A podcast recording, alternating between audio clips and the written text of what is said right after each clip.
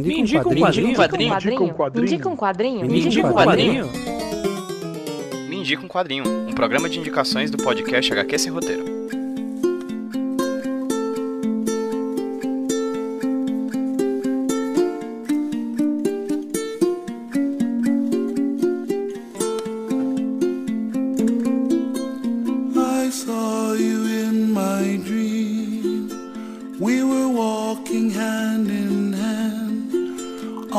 White sandy beach of Hawaii.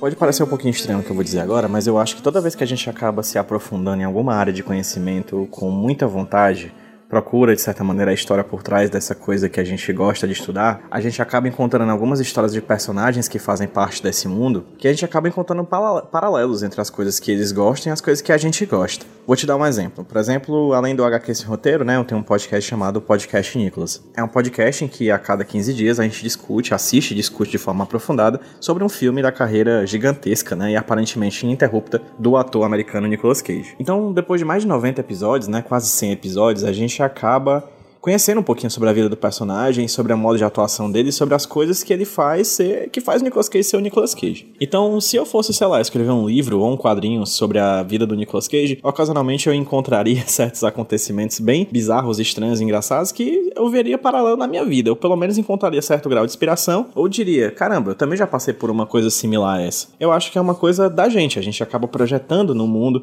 e nas histórias do mundo, histórias de nós próprios, né? Visões próprias da gente que a gente acumulou na nossa vida a partir da nossa própria história. Certo, esse comecinho de me indicar um quadrinho tá um pouquinho estranho, mas eu prometo que eu vou tentar fazer sentido. Porque a HQ que eu vou indicar hoje é uma das minhas melhores leituras do ano de 2021. Foi enviada para mim pelos amigos da editora Nemo e tem tudo a ver com o que eu acabei de dizer. Por quê? Em Ondas do AJ Dungo é uma HQ que conta uma história real. É uma HQ autobiográfica do próprio AJ Dungo, que é um ilustrador lá da Flórida, nos Estados Unidos. E nesse quadrinho ele conta dois, duas histórias. Uma é autobiográfica, a outra também, de certa forma a partir do que eu acabei de dizer para vocês. Nesse quadrinho a gente conhece o AJ, um jovem da Flórida que gosta de andar de skate, etc, e que conhece uma jovem chamada Kristen.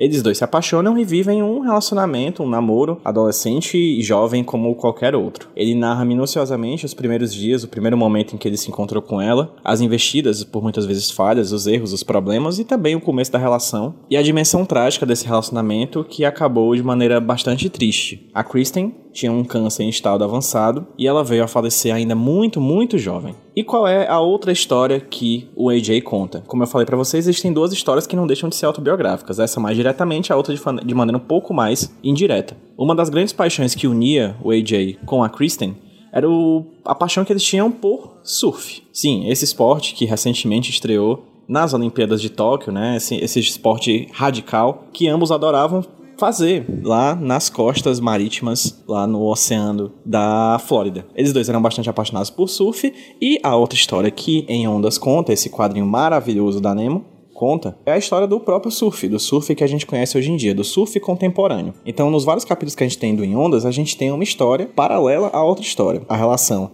entre AJ e Kristen e a história do surf mundial, começando lá na Polinésia, viajando para os Estados Unidos, discussões sobre o desenvolvimento das pranchas e da da criação do surf como um esporte, não apenas como um ritual dos nativos da região. Então, o que o AJ faz é fazer um paralelo entre essa história que é muito anterior a eles dois e a história deles dois. Ele encontra, de certa maneira, nos ímpetos, nas vontades, nos desejos desses vários personagens que revezam a história do surf, os ímpetos e os desejos, as paixões e a vontade de estar no mar que o próprio AJ e a Kristen também têm. Em Onda, sem dúvida alguma, é top 3 dos melhores quadrinhos que eu já li nesse ano de 2021. E dificilmente vai estar fora da lista de melhores do ano desse ano. Fora da minha lista, no caso, né? A HQ da Nemo tem capa cartonada e ela tem duas cores diferentes. O azul, esse azul do mar que pinta e colore a história de Kristen do AJ, e o marrom da areia da praia, que começa a areia do tempo que passa numa ampulheta, conta a história do passado e do presente da contemporaneidade desse esporte chamado surf. Talvez, utilizando a lógica do paralelo entre a coisa que a gente estuda e a coisa que a gente gosta, se eu fosse fazer um paralelo entre eu e o Nicolas Cage, eu faria um paralelo entre o fato de ele adorar tanto cinema que ele se mete em cada enrascada para poder fazer o que ele tanto ama,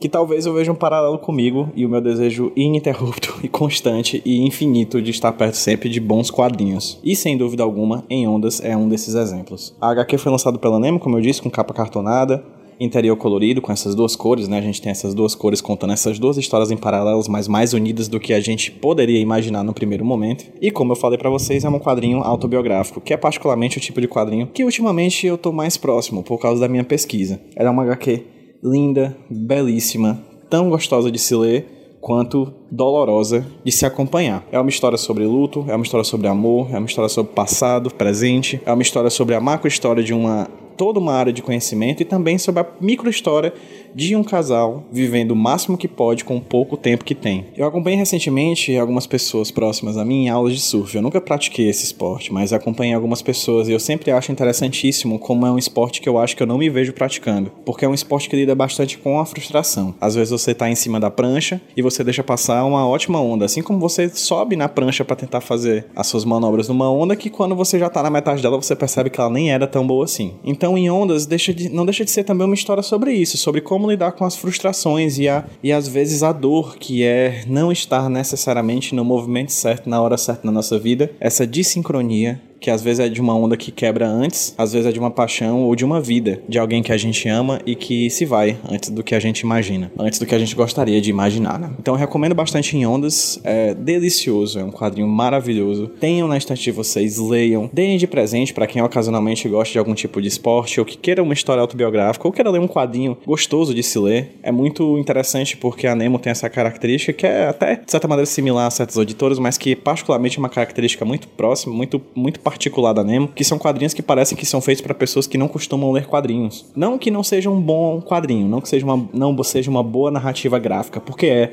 é fluido, como uma onda que quebra no mar. Mas é um quadrinho gostoso de ser lido porque, antes de tudo, é uma história tão humana e tão pessoal e tão gigantesca, tão pequena e ao mesmo tempo tão gigante, que faz qualquer pessoa se identificar em maior e menor grau. Essa é a minha indicação do Me Indico Quadrinho dessa semana. Eu indico para vocês Em Ondas, do A.J. Dungo, lançado aqui no Brasil pela editora Nemo, com tradução do amigo querido de sempre, Érico Assis. Fica a recomendação para pessoas que gostam de surfar, para quem gosta de mar, ou para quem não gosta de uma das duas, pelo menos que gosta de uma boa história em quadrinhos.